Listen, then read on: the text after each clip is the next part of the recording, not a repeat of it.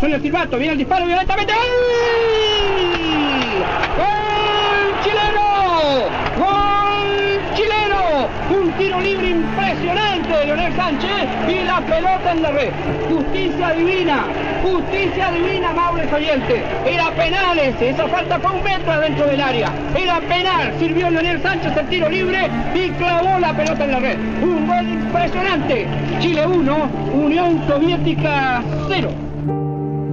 En la madrugada del día sábado murió Leonel Sánchez, el máximo ídolo de todos los tiempos de la Universidad de Chile y uno de los más grandes jugadores de la historia del fútbol chileno. Partió Leonel y en este podcast lo homenajeamos como él se merece. Esto es Footbox Chile, un podcast con Fernando Solabarrieta, exclusivo de Footbox. El relato que pertenece a Julio Martínez hace referencia a aquel gol de Leonel Sánchez en la victoria de Chile sobre la Unión Soviética en cuartos de final del Campeonato del Mundo de 1962. Fue en el estadio Carlos Dittborn de la ciudad de Arica y el arquero, que es derrotado por la zurda mágica de Leonel, era nada menos que Lev Yashin, la araña negra, y para muchos el mejor arquero de la historia del fútbol. Por de pronto, en esa época, era el mejor arquero del mundo. Tal vez este gol sea el que inmortalizó a Leonel Sánchez. Y también digamos que pasó a la eternidad la voz del gran Julio Martínez, que con ese concepto de justicia divina le daba a este gol un carácter legendario. Este es el podcast tal vez más triste y más sentido que hacemos desde que comenzamos Footbox Chile. Porque este relato, este recuerdo, es del gran Leonel, Leonel Sánchez, que partió en la madrugada del sábado a los 85 años, dejando evidentemente una huella tremenda, imborrable, imperecedera en el fútbol de nuestro país. ¿Por qué justicia divina para los que son más chicos? Porque en definitiva, lo que había ocurrido en esa jugada es que le habían cometido penal a Leonel Sánchez. Y el árbitro equivocadamente señaló que había sido la falta fuera del área. Y claro, no era de frente al arco, era en el sector del puntero izquierdo entrando al área, o sea, un tiro libre muy difícil de ejecutar. Sobre todo si era ejecutado, como era Leonel, por un zurdo. Le pegó fuerte, rasante, con borde externo y se la metió en el primer palo de Lev Yashin. Y allí comenzó a entrar en la historia del fútbol chileno el gran Leonel.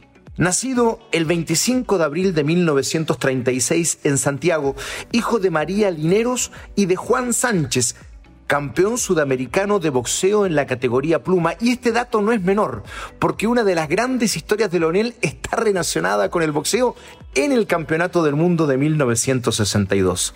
Padre de cuatro hijos, abuelo de doce nietos, hombre tremendamente querido. Más allá de su idolatría, por su cercanía con el pueblo, por su humildad, por su sencillez. Nació en el barrio de Bustamante con Irarrázaval, pero después, a los pocos años, se fue a vivir a la población Chile, eh, la actual comuna de San Joaquín. Pero luego se fue a Recoleta y ahí vivió casi toda su vida. Era la comuna de su vida, la comuna de Recoleta. De hecho, sus restos fueron velados precisamente en el estadio municipal de Recoleta que lleva su nombre, el de Leonel Sánchez. De pequeño fue hincha de Santiago Morning, básicamente por el gran Raúl Toro, que era su ídolo. Pero después ya sabemos se encontró con su gran amor.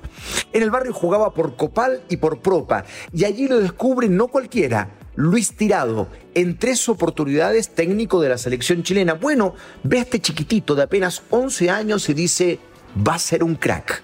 Y se lo lleva a la Universidad de Chile, a la tercera infantil, donde jugó a partir de ese instante, repito, con 11 años. Y allí conoció esa camiseta azul, esa U en el pecho, que sería el amor de toda su vida. Debutó un 13 de septiembre de 1953, apenas con 17 años. Lo hizo en el empate 1-1 frente a Everton en el Estadio Santa Laura, la catedral del fútbol chileno, el Estadio de la Unión Española, que por Dios que tiene historias. entre otras, ver el primer partido de Leonel a los 17 años. Jugó en la U entre 1953 y 1969. Estuvo en 411 partidos jugados y anotó 166 goles oficiales. En aquella época se, se, jugaban muchos partidos amistosos y con esos goles sobrepasa largamente los 200. Fue miembro, tal vez el más importante, de aquel Ballet Azul, el mejor equipo de todos los tiempos de la U, peleando la discusión, de eso se trata el fútbol, con el equipo de San Paoli, con aquel que ganó el tricampeonato y la Copa Sudamericana. El Ballet Azul a nivel internacional llegó a unas semifinales de Copa Libertadores, pero no tiene un título internacional.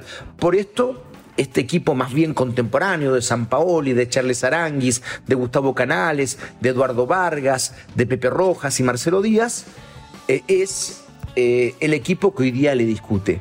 Habría que conversarlo, pero no es el momento, de ninguna manera en ese ballet azul donde fue compañero de Rubén Marcos, del FIFO Izaguirre, lateral derecho de la selección chilena, de Sergio Navarro, capitán de la selección chilena, todos ellos del 62, de Jaime Ramírez Banda, del argentino Ernesto Álvarez, de Carlos Campos, su socio, centro de Lonel, gol del tanque Campos. Ponía la cabeza ante ese zurdazo potentísimo de Lonel que tenía un verdadero fierro en la pierna izquierda.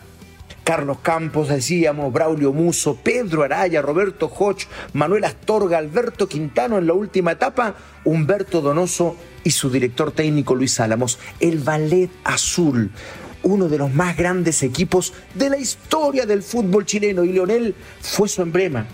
Es un equipo extraordinario, comandado por Leonel entre otros. Después jugó Copa Libertadores el 60, el 63, el 65, el 66 y el 68. Y en 1970, como suele ocurrir con muchos ídolos, se tuvo que ir de la U. Se tuvo que ir de la U.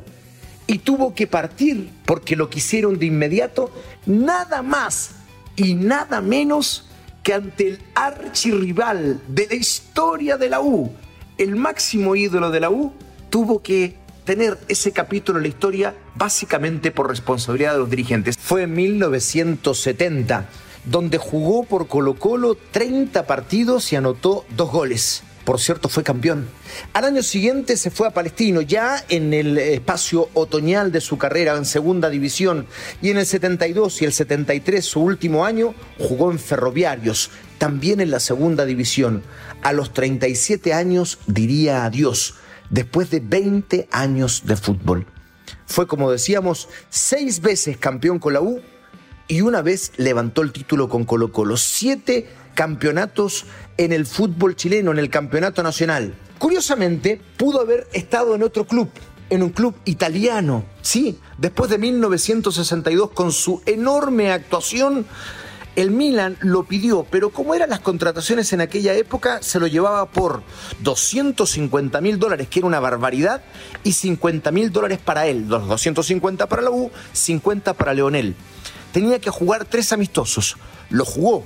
Y después el Milan quiso negociar y bajó a 200 mil dólares para el club y 35 mil para Leonel. Era un cerro de plata y jugar en el fútbol italiano. Leonel Sánchez dijo que no. Era mucho más fuerte el amor por la U. Y esa fue la verdadera razón por la que no quiso partir Leonel, no quiso irse de Chile. Y a propósito de su selección, Leonel Sánchez debutó en 1955.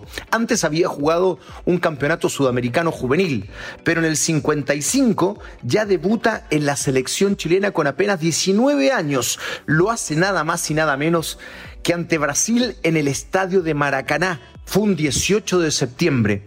El partido terminó 1 a 1 y ese día también debutó otro crack mundial, Garrincha así se escribe la historia. Jugó 84 partidos clase A, muchos más, porque hoy no se toman en cuenta los partidos amistosos que se jugaban en aquella época con clubes. Y era muy normal. Los amistosos de la selección generalmente eran con clubes de todas las selecciones del mundo. Bueno, hoy no se toman en cuenta, si no, Leonel habría jugado sobre 100 partidos por la selección y anotó 23 goles oficiales en esos partidos clase A, pero él marcó sobre 30 goles en la selección chilena. De hecho, con este registro ya es séptimo en la historia de los goleadores de la selección. Jugó el Campeonato del Mundo del 62 y el Campeonato del Mundo del 66. Cuatro sudamericanos también fueron eh, parte de su historia, de la historia de Leonel. Pero sin duda, el Campeonato del Mundo de 1962 es uno de los puntos altos, claves, por los cuales hoy Leonel es cierto, es un emblema de la U, pero es parte de todos los hinchas del fútbol chileno. Memorable ese gol frente a la Unión Soviética, pero también los otros tres tantos que lo hicieron por años ser uno de los goleadores del Campeonato del Mundo de 1962. Claro, porque cuatro goles anotó el húngaro Florian Albert, también Garrincha, miren la coincidencia, Valentín Ivanov, el soviético, Drazen Jerkovic, el eh, yugoslavo en aquella época, así se llamaba el país, Leonel y Babá. Con los años, la FIFA determinó que había un gol que estaba enredado y que parece que a última hora tocó en el botín de Jerkovic y le dan el título de goleador con cinco tantos a Jerkovic. Pero la verdad es que la mayoría de la gente piensa y de manera muy correcta que Lonel es uno de los goleadores de ese campeonato del mundo. Eh, memorable ese gol, como también una parte de la anécdota. Yo les decía hace un ratito, ¿se acuerdan? Que el hecho de que su padre sea boxeador no iba a ser un dato ajeno a esta historia, porque así como ese gol en la Unión Soviética y los otros tres tantos convertidos en el campeonato del mundo, en la Copa, también fue muy importante y quedó en la historia aquel partido frente a Italia, conocido claro como uno de los partidos más violentos de la historia de los mundiales. La guerra de Santiago se le denomina. Y Leonel fue muy protagonista. Pegó dos puñetazos en la cancha, emulando a su padre, pero esto era fútbol. Uno a Mario David, el famoso puñetazo a Mario David que está en todas las imágenes, pero que realmente no fue el más eh, fuerte de los puñetazos. A David le pega, dijo después de algunos años Leonel, porque eh, le había pegado una patada en los tobillos que le había dolido mucho. Se paró, le pegó un puñetazo con una zurda tremenda, lo tiró a David al piso y el árbitro no le puso ni siquiera tarjeta amarilla. Bueno, en aquella época, este, ya sabemos, las tarjetas se inventan a partir de México 70, pero podría haberlo pulsado de la cancha, no lo hizo. Y después, dijo él, hay un puñetazo que nadie recuerda. Y ese fue el que pegué más fuerte con, esa, con, ese lenguaje criollo, con el cual además era muy, muy divertido Leonel. Y se lo pegó al argentino nacionalizado italiano Humberto el Bocha Macho. Y dijo, fue porque le pegó muy fuerte a Eladio Rojas, a mi compadre Eladio, y lo fui a defender. En fin, Leonel ha partido. Estos son sus números, eh, sus estadísticas, sus datos, su historia. Pero Leonel es mucho más que todo esto que dijimos. Leonel es la Universidad de Chile. Leonel es la U. Cuando uno habla de Leonel Sánchez, asocia de inmediato esa camiseta azul y esa U en el pecho. Estuvo 22 años en la institución. Fue seguramente su jugador más importante. Fue también técnico de las divisiones inferiores y dirigió el primer equipo en 1989. No hay dudas, es el máximo emblema de la U. No hay ninguna duda al respecto. Pero como decíamos, Lonel va más allá. Lonel es parte del fútbol chileno. Y ese hombre sencillo, modesto, de pueblo, que estuvo siempre cerca de la gente, hoy nos deja. Ha muerto Leonel. Se ha ido el gran jugador. Se ha ido el hombre, el padre, el abuelo, el esposo. Ha muerto el ídolo. Ha nacido la leyenda. Que en paz descanses, Leonel Sánchez. Gracias por todo.